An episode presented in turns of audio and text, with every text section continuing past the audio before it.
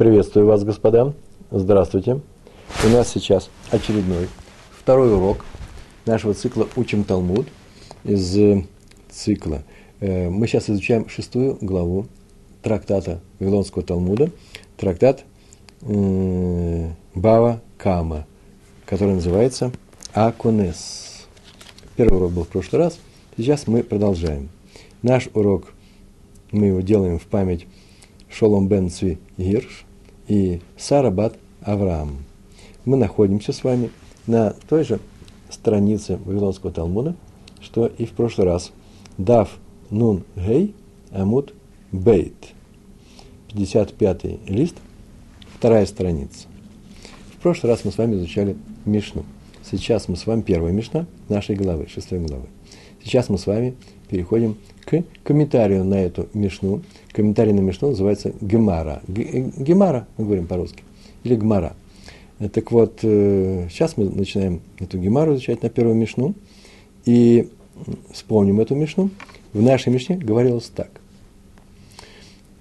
Что если хозяин мелкого рогатого скота, козы, овцы, что еще бывает, э, вел это, этот скот в загон и закрыл его подобающим образом – карауй, там было сказано, нормальным образом закрыл этот загон, но скот, тем не менее, вышел из загона и нанес ущерб чужому имуществу. Какой он может скот нанести ущерб? Съел или потоптал чужой урожай? Съел или потоптал? Ест – это такой незык, ущерб, который на иврите называется зуб, зубом кушает, шен. Так можем говорить, шен. Мы, мы будем говорить зуб или потоптал. Это уже нога. Регель, да? Сел или потоптал. То в этом случае хозяин скота свободен от платы за ущерб. Он сделал все, что мог.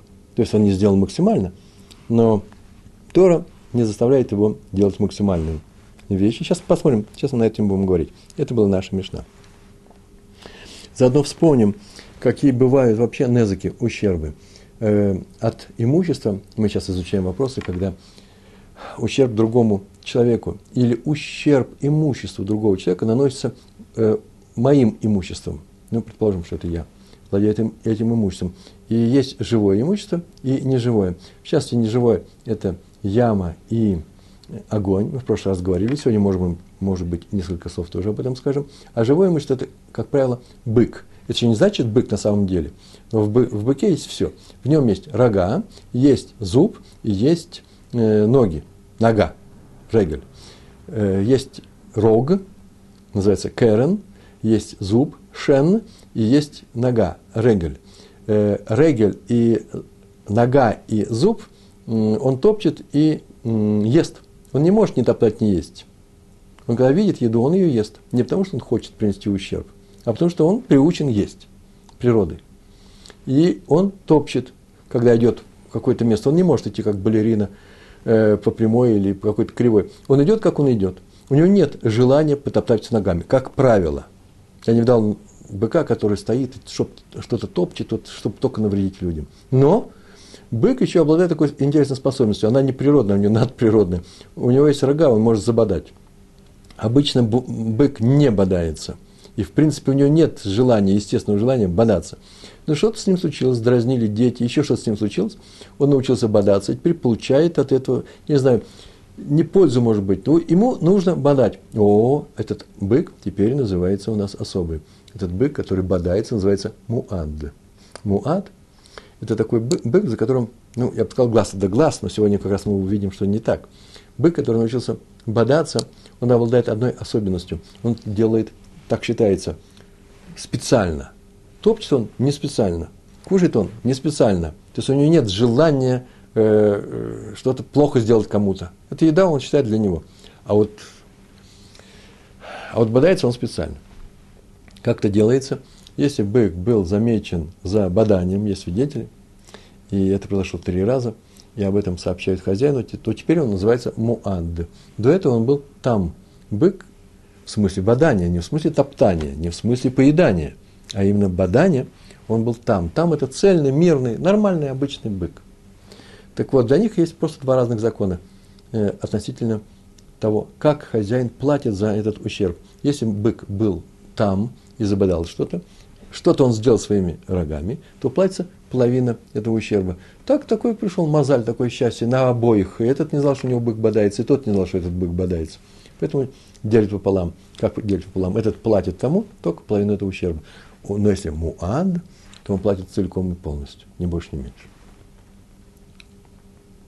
Кстати, между прочим, отоптать и кушать – это муад или там? Если корова съела, козел съел э, капусту на чужом огороде, то это на самом деле никакое не бадание, он хочет кушать. Поэтому три раза ходи, можно ходить и говорить, он не станет более, не станет есть больше, не станет есть меньше. Он с самого начала муад. Мы просто знаем, что он кушает. Все козлы кушают капусту.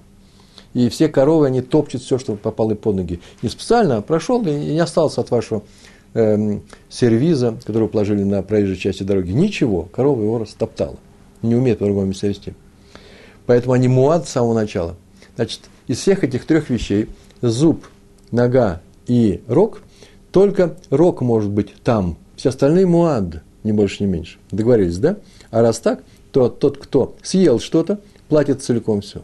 Тот, кто растоптал что-то, платит целиком все, сколько растоптал. Сейчас мы увидим, как это работает. А Кэрон, рок, если он муат, если он рецидивист, вот еще хорошее слово рецидивист, уже нами пойман на том, что он три раза бодался, то он платит все, как и эти три рецидивиста.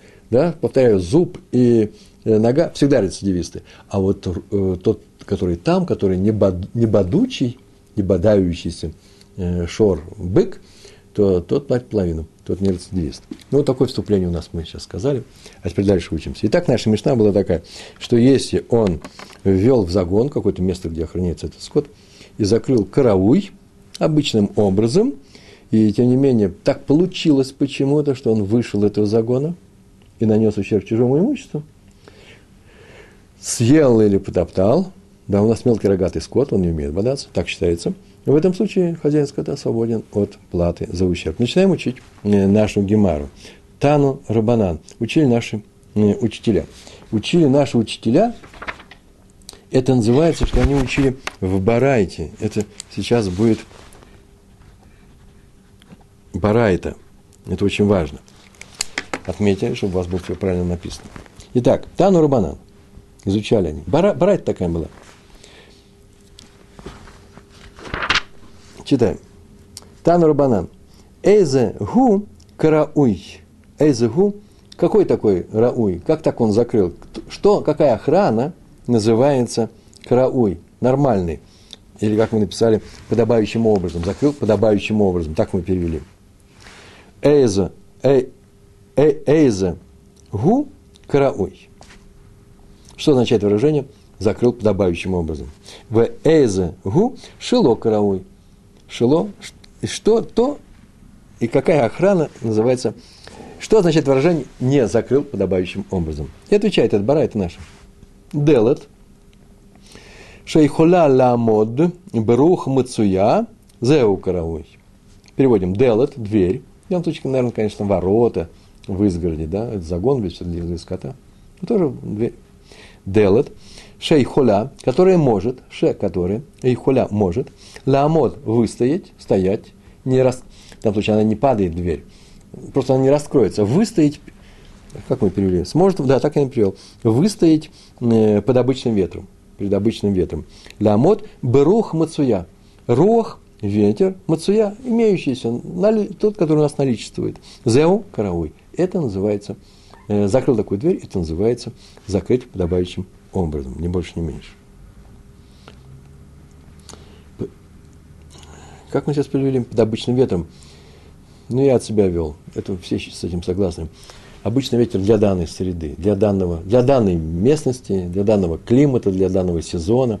Ну, то начнутся сезоны страшных ветров, и чтобы нам не говорили, что зимой он закрыл как летом, там такие ветры были, что разнесли всю загородку, это он уже не как карауй, не карауй, карауй да, под обычным ветром для данного места и для данного времени. Так написано, да? Дверь, которая может выстоять, это под ветром обычным, это называется закрыть как, как положено. И дальше написано, вышейна Ихоля ламод берух мацуя. Зои э, шело карауй. Зегу шело карауй. Шеэйна, ихоля шеэйна, которая не, эйна, не в женском роде, ихоля может, не может, ламот выстоять, брух мацуя, под обычным ветром, зеу – это шело карауй, это то, что называется неподобающим образом. Не закрыл подобающим образом. Мы должны здесь сказать, что вообще-то идет разговор, речь идет о минимальной охране. Охрана скота самым минимальным образом. Понятно, что в любой ситуации вообще-то любая охрана соответствует тому состоянию, в котором мы сейчас находимся, правильно, да? Э, здесь мы говорим про дверь для загона. В каких-то других ситуациях придется говорить о каких-то других вещах. Но главное, что она минимальная для данной ситуации. Например, для ворот загона минимальный будет это закрытие ворот так, чтобы выстоял под обычным ветром. Но если возникает ситуация с необычайными э, состояниями, например, редкий для данного, для данного места порыв ветра или ураган какой-то, то сторож ответственности не несет. Он для, редкий в данном случае. Если он обычный ураган ветра, ветра, да, нам нужно закрывать дверь так, это минимальное будет закрытие, чтобы он выстоял под ураганом, если ураган там обычный. Такое замечание мы сделали. Читаем дальше. Итак, мы сейчас выяснили, что такое в нашей Мишне означает закры... мелкий рогатый скот закрыт в загоне и закрыт нормальным образом, минимальным образом и свободен от платы, если скот выйдет, тем не менее. Чего он вышел? Э, а вот, а если, а если не закрыл, совсем не закрыл, закрыл сильно на замок, на остальные э, э, задвижки, еще лучше, но даже минимально он свободен.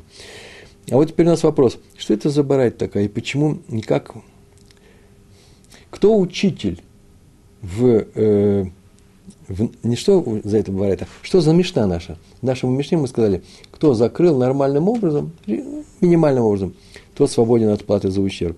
Так по кому идет это? С учетом этой барайты, с учетом этого ветра, по кому идет э, наша мешна. То есть для охраны зубы, зубы и ноги, так сказали, достаточно минимальной охраны – кто этот Тана? Кто этот учитель, который так учит? Амар Раби Мани Барпатиш. Так его звали. Он пришел и сказал. Во-первых, сначала задал он вопрос. Мантана, кто тот учитель? Ман это в данном случае ми, да? Кто тот учитель? Мантана, который сказал, что Муата десагилей бешмира пхута – который сказал, что для рецидивиста, для скота-рецидивиста, тот скот, который, что такое рецидивист, который э, нога и у нас был и зуб, да? А это всегда рецидивисты. Кто сказал, что для муада такого рода, не для кэрена, не для быка, а для мелкого скота, э, десаги лей, что ему достаточно, что ему хватит, э, бешмира пхута. Пхута – это минимальное, маленькое слово поход, да, меньше. Кто этот учитель, который сказал, учит, что для муад, повторяю, не для быка, а для скота, достаточно минимальной, минимальной вещи.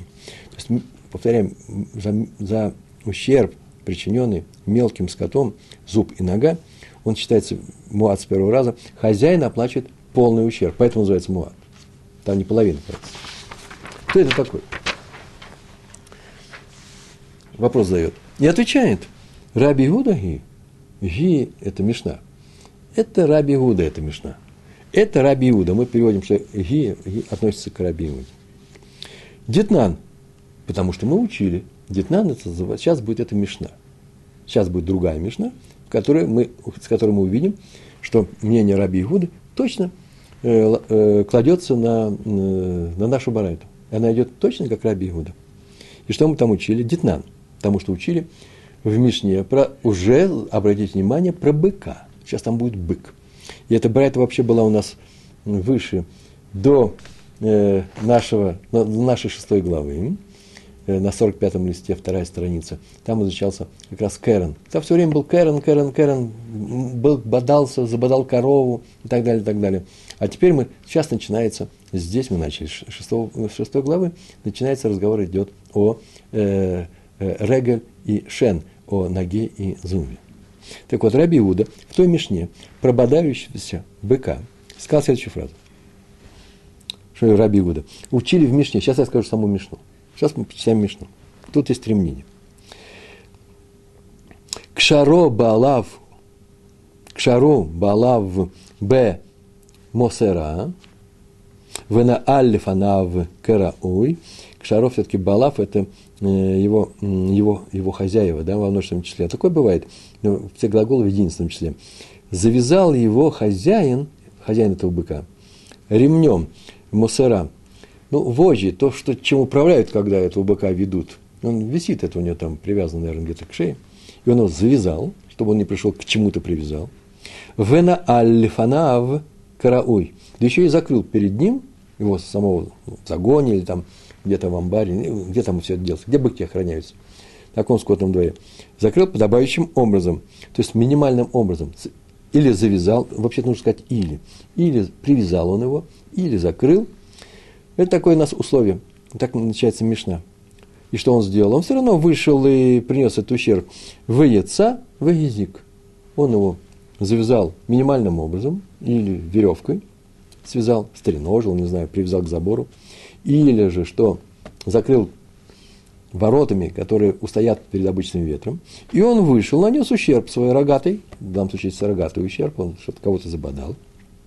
Нам все равно, главное, что муад, предупрежденный. Ихад там, вейхад муад хаяв. Будет этот бык там, обычный бык, который никогда не бодался. Обычным образом его закрыли в загоне. И он пошел, принес этот язык. Обычный бык или бык муат, который бодался, теперь нужно его смотреть за ним. Во всех случаях он хаяв. Хозяин обязан заплатить за убыток. Это называется, что Раби Мейер сказал, что для быка, ну, для быка не который топчет и кушает, а который бодается, минимальная охрана не годится. Заплатит он во всех случаях. С, э, спокойный бык или муат, там или муат, за всех случаях он заплатит. То есть его нужно охранять максимальным образом. Кто это сказал? Деврей Раби Мейер. Это Раби Мейер так считает. Быка надо охранять, нельзя его минимально охранять, его нужно максимально. Кого охранять? Рога его охранять. Если он выйдет, то минимально можно э, охранять, если он вышел и потоптал. Потому что это ничем не отличается от нашего скота. Но все, что касается, понятно, да? То, что касается того ущерба, который он причиняет рогами, тут нужна максимальная защита. Рога охраняйте особым образом, а копыта и зуб можете охранять обычным. Если так можно сказать. Так следует. Так сказал Раби Мейер, еврей Раби Мейер. Он считает, что э, по поводу...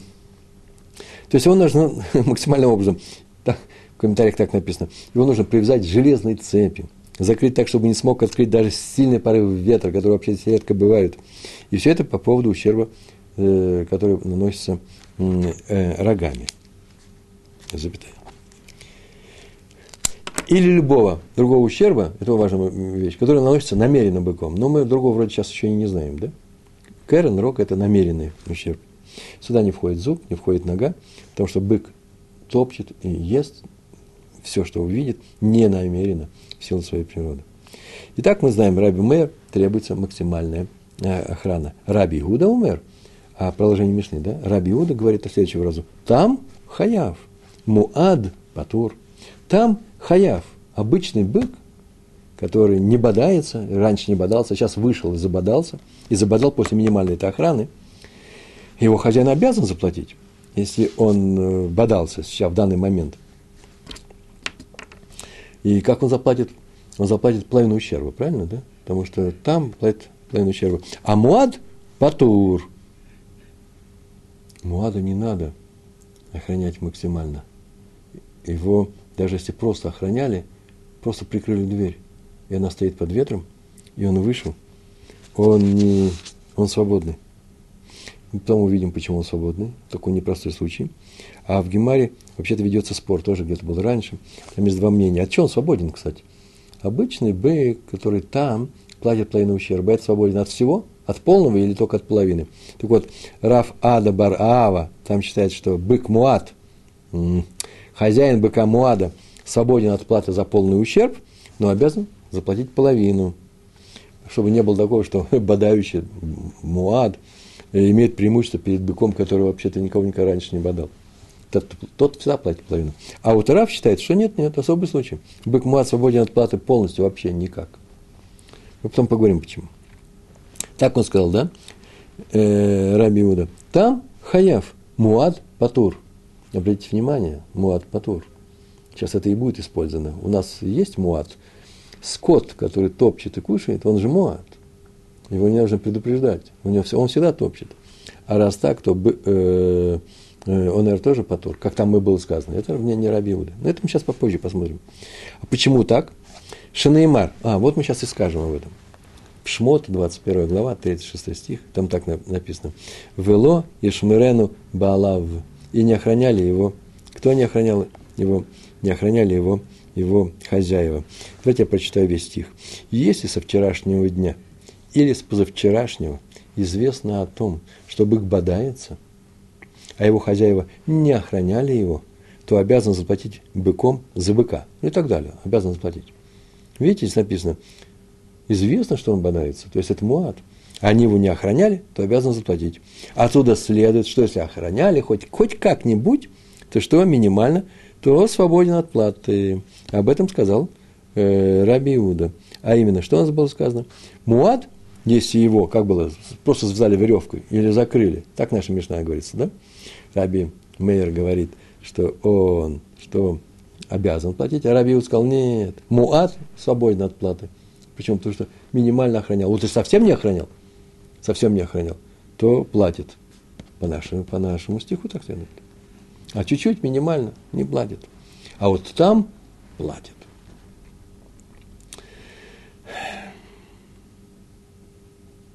То есть Раби Иуда как раз для быка там считает, как и Раби Мейер, он согласен с ним, минимальной охраны недостаточно. Да и для Муада было бы недостаточно, если бы Тора специально не сказала, не надо ему повышенной охраны, достаточно минимальной. И он платит только, когда он совсем не охранял. Так сказано. Шинеймар, Вело и Шмирену Балав, а его хозяева его не охраняли. А наш-то охранял, так написано в нашей Мишне, уж моргу зе, уж, уж шмор гу зе, а наш его охранял. А раз он его охранял, то он теперь что? Он от него свободен от платы. Потому что платит только в том случае, согласно этому стиху, э, когда что? Когда шамур гу зе, а этот охраняемый бык, а этот бык был охраняемый, охранялся. Шамур, сейчас мы это исправим, у вас будет в данном случае э, без ошибок. Есть еще третье мнение. Раби Лезер, Раби Лезер, Умер. Раби Лезер, Тана. Он говорит следующую фразу.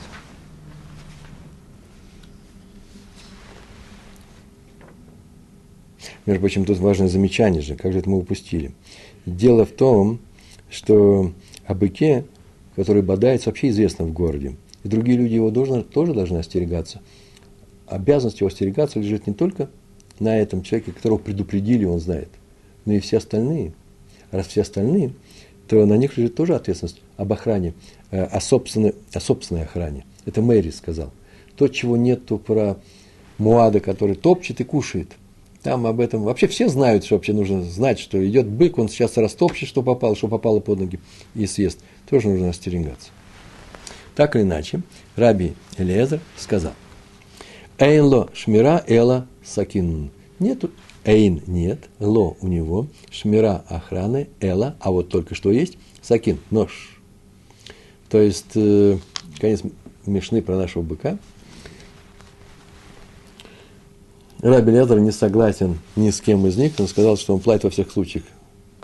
Что бы он ни сделал, хозяин, если он не хочет отвечать за ущерб, который нанес его бык, там или муат, который не бодался никогда, первый раз сейчас бодался, который всегда бодался, ничего не поможет. Всегда заплатит.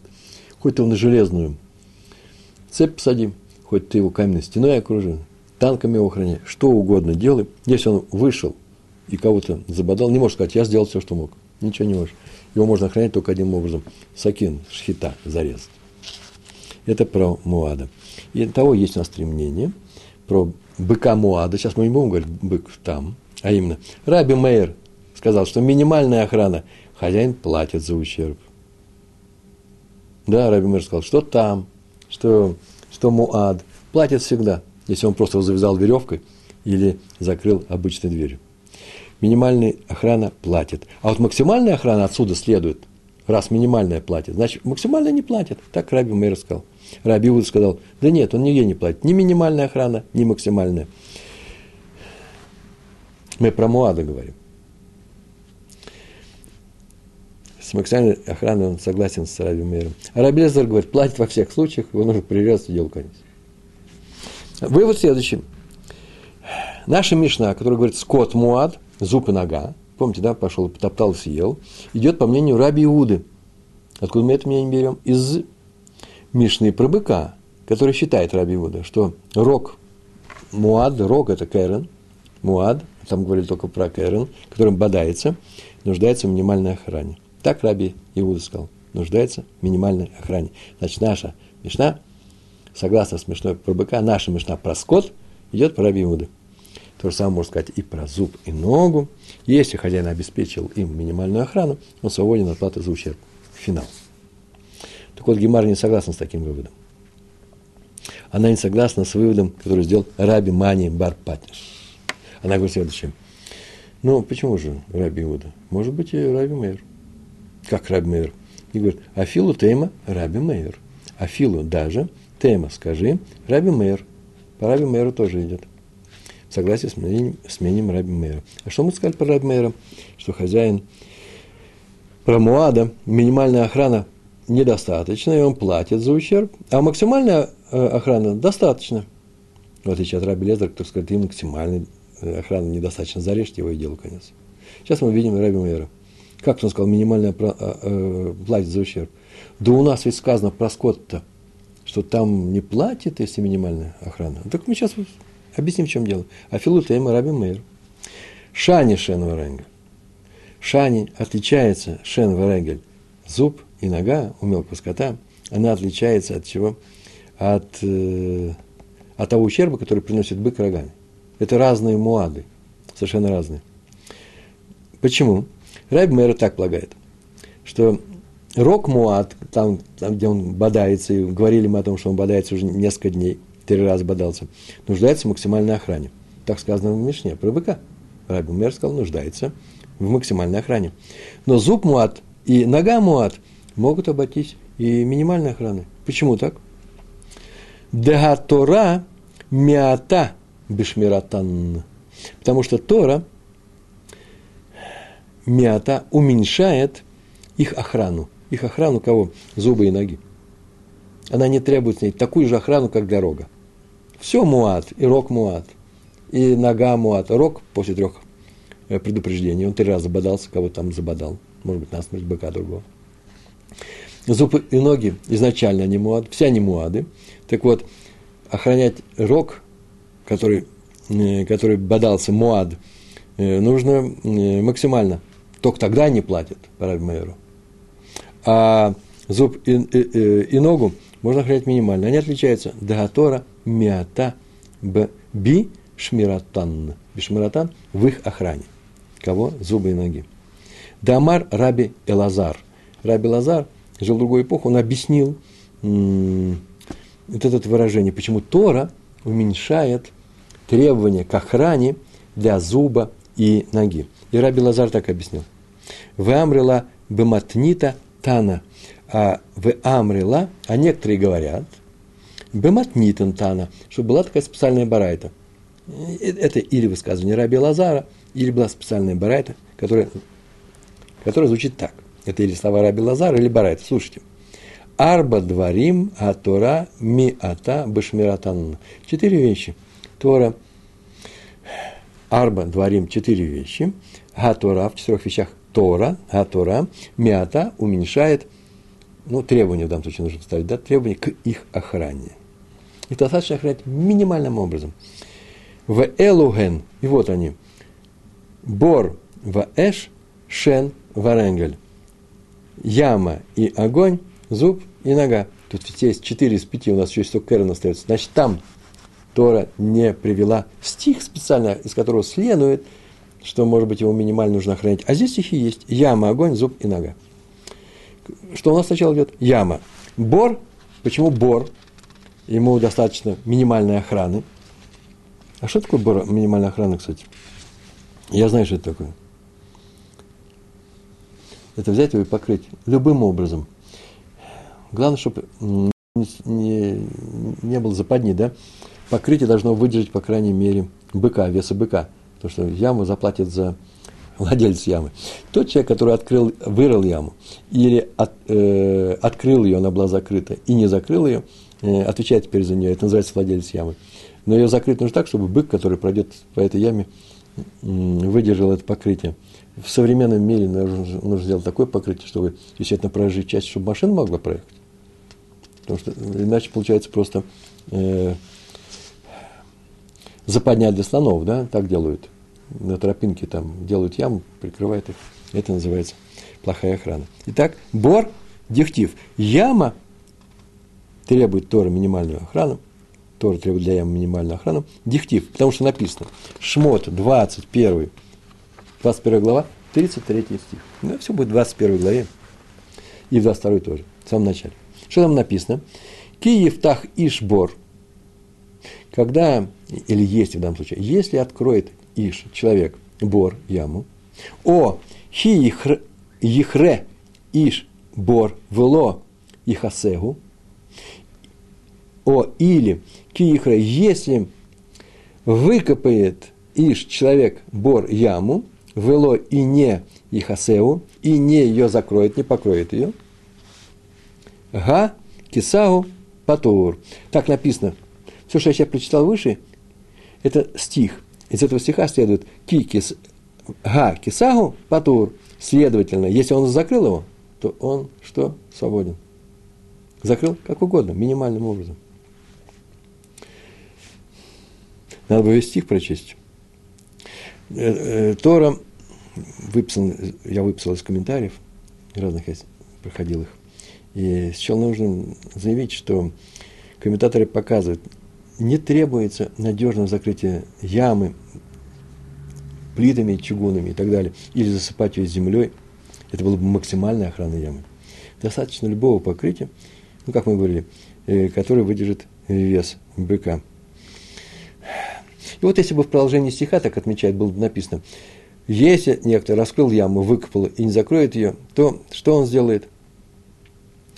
то он платит. А, э, а в конце нужно было писать, но если закрыл ее, то свободен. Это не сказано?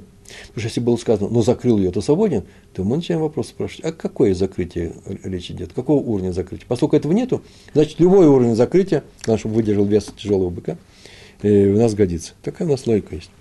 Логика Торы. И это с, с нашей ямой. Яма требует минимального закрытия. Кто у нас второй идет? Эш дихтив. Огонь, про огонь, мы пишем, что треб, говорим, что требует минимальной охраны, потому что написано, там же в 22 главе, уже пятый стих, там так написано. Шалем и шалем, ама гамав ир эт га беара. Должен заплатить поджигатель пожара. Хорошая фраза, да? Так стих. А целый стих я его тоже прочитал в переводе. Вот перевод, если выйдет огонь и найдет траву, там написано куцим, кочки всякие, сухую вещь, которая легко горит, выйдет огонь каким-то образом. Мы разожгли с вами костер по нашим, э, по нашим нуждам. Что-то мы сделали, там чай мы грели вечером после козьбы. И была какая-то трава сухая, и пошел огонь, и найдет траву, и поразит копну или ниву, поразит копну или чужое поле, копну на чужом поле вышел, пересек границу – или поле, то должен заплатить тот, кто разжег пожар. Ему уже достаточно было. Если кто разведет огонь, и этот огонь выйдет, найдет траву и поразит копну или ленивую, или поле, пусть заплатит. Почему написано, заплатит тот, кто разжег пожар. Человек, говорится, человек, который разжег огонь у себя, он его не потушил, он не сделал так, чтобы он не распространялся, он его не охранял. И вина его не в том, что он разжег, а в том, что он не охранял. Например, оставил горящие угли на Э, на, на, там, где можно их оставлять, не пшия, не было никакого нарушения, пшия – это нарушение, халатное отношение к тому, что ты делаешь. Э, огонь это раздул, и пошел огонь. И ты отвечаешь за это. должен заплатить поджигатель пожара. Что это означает? От Давид Н э, Мавир. Должен заплатить поджигатель пожара. Он должен заплатить как поджигатель пожара, как будто бы он пошел, сам поджег. Вот пока он не поступит как поджигатель. То есть заплатит за ущерб, если он не охранял огонь. А если охранял, минимально можно, каким угодно, я не знаю, то он свободен от платы. А именно, просто взял ему, не дал ему выйти. Под легким ветром, под тяжелым ветром он уже ничего не может сделать или, по крайней мере, не рассчитывал. М-м, придумал пример. Легкий ветер такой, что он может повести этот огонь, но он никогда не выйдет через ограду, предположим. Ограда, подъем, земной вал. Легкий ветер может этот, привести этот огонь только сюда. Вот сильный э, порыв ветра, э, да, он уже он уже преодолеет это. И, и ты за это, может быть, отвечал бы. Но Тора говорит, нет, нет, достаточно только, чтобы ты сделал минимальные вещи, а именно не нужно думать о том, как он будет преодолевать э, земные покрытия и так далее. Это называется минимальная, минимальная охрана. Что у нас третье? Шен. Почему шен? Диктив, потому что написано. Увиэр басаде ахер. Так написано, потравит, вот это уничтожит, другое поле полный стих так звучит. Если человек потравит поле или, вин, или виноградник и пошлет травителя, ну тот, кто травит, да, например, послал ему, имеется в виду скот, я сам такое слово придумал, и потравит другое поле, сам человек потравит другое поле, то со своего поля своего, или со своего виноградника пускай заплатит. Потравить другое поле звучит так, как будто бы речь шла об этом самом человеке. Потравит он, потому что слова-то лишние, то есть он своими руками кормит скот чужим урожаем. Как он потравил? Привел своими руками и потравил его. Так написано в самом стихе. И поэтому из, из, из этих слов «увиэр басаде ахер» мы видим, что «ад Давид к эйн увиэр» до тех пор, пока не поступит Давид, сделает к эйн как у виер, тот, кто уничтожает. А э, отсутствие охраны это считается нарушением пшия. Минимальная охрана – Тут освобождает хозяина скота от платы за, за ущерб для того, что он не, не уберег свой скот. Его нужно охранять минимально. Это мы об этом и говорили. Теперь мы понимаем, о чем говорил наша Мишна. Если он его просто прикрыл дверью в загоне минимальным образом, а он почему-то вышел, то тогда он не платит. Почему? Потому что он сделал все, что мог. Да Самотор так сказал. Только когда так плохо охраняет, как будто бы сам послал туда свой скот своими руками. Ну и теперь у нас еще осталась нога. Регель, диктив. Нога, тоже минимальная охрана, потому что написано. В том же стихе, кстати. В шелах и пошлет. Ну, то есть пустит свой скот травить чужое поле. Так мы сейчас сказали, да? Если человек потравит поле или виноградник и пошлет травителя, и потравит другое поле, этот пошлет, это не что иное, как что? Как Регель пошлет, чтобы он топтал. Ад Давид Каэн в Шелах. Пока не поступит так, как тот, кто послал ну, по халатности, кто послал, ну, вообще своими руками, пшия, не обеспечив скоту минимальной, минимальной охраны. Не больше, не меньше. Итак, пошлет эта нога, а потравит это зуб, да?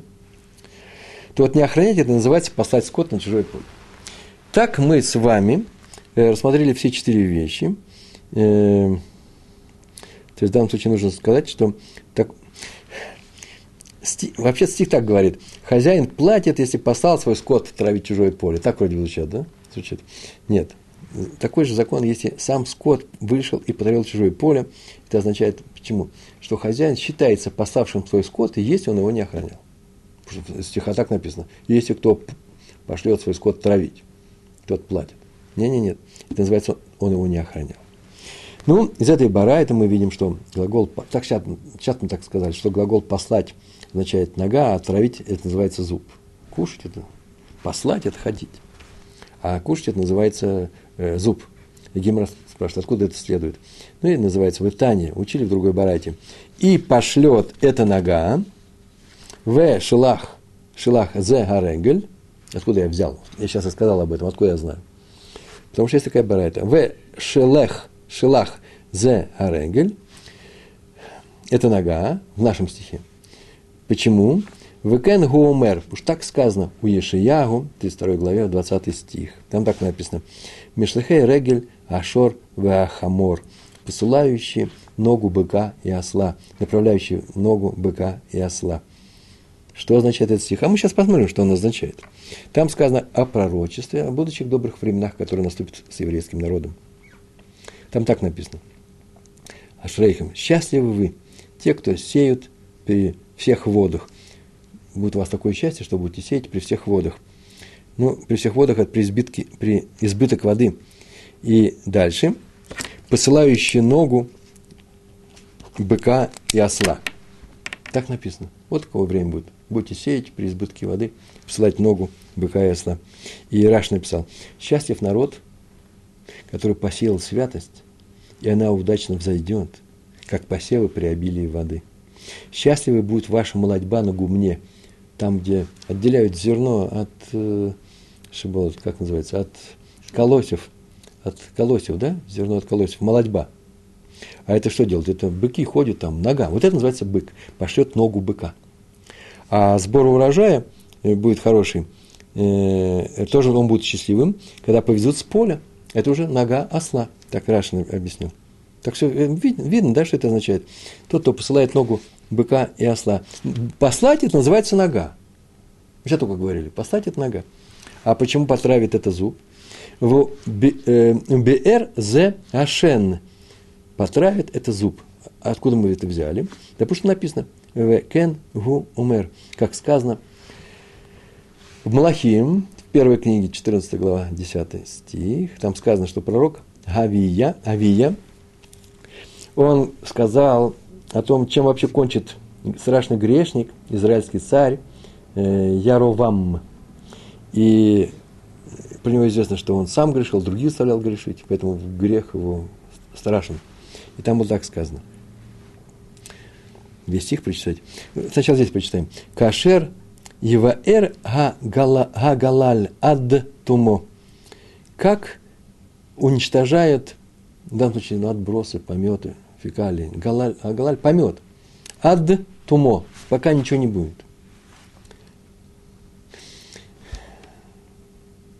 А где сам стих у нас? А вот у нас стих. «За это наведу беду», так сказал пророк, от имени Всевышнего, я наведу беду Всевышним, на дом Яровама. И дальше некоторые слова, потом написано, и уничтожу дом Яровама, как уничтожают нечистоты до конца. Ничего не будет. То есть никого не оставлю в живых.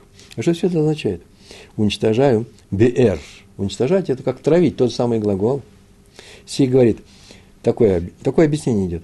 Как едок превращает еду в нечистоты, ничего не оставляя, так будет уничтожен дом царя-преступника. Ничего не останется. Поэтому отсюда следует, что уничтожение связано с чем? Зубом, с едой. Непростой да, вывод. Гемара делает вывод. Сейчас мы все это выяснили. Тама, причина и смысл вот этой обязанности платить за ущерб в случае зубы и ноги заключается в том, что Давид к Эйновый шелах УВР, что человек поступает как тот, кто посылает и уничтожает сам. Вот скот, который вышел, потоптал и съел, съел и потоптал, и все равно, что он его послал и уничтожил, то есть халатно охраняет свой, э, свой скот. Ага, ло авид, ло, но если он так не поступает, то есть если он охраняет, не посылает скот, то есть охраняет его минимальным образом, то нет, такой хозяин не платит за ущерб, который нанес его мелкий рогатый скот чужому имуществу. Вот видим, как Раби Мейер считает, что рога Муат недостаточны, для, минимальной, э, э, для него недостаточно минимальная охрана для того быка, который бодается. А вот зуб муат и, и, и э, нога муат топчет и ест, достаточно минимальная охрана. Так следует из стиха, который приведен в Шмот, 22 главе, 4 стих. Ни больше, ни меньше. То есть это называется, если не обеспечил скот минимальной охраны, такой хозяин приравнивается к тому, кто посылает, сам ведет свой скот на чужое поле и уничтожает своими руками – кормит э, скот чужой, э, скармливает скоту чужой урожай. Так сказал Раби Мейер. Так сказать, из этого стиха. Все, закончили.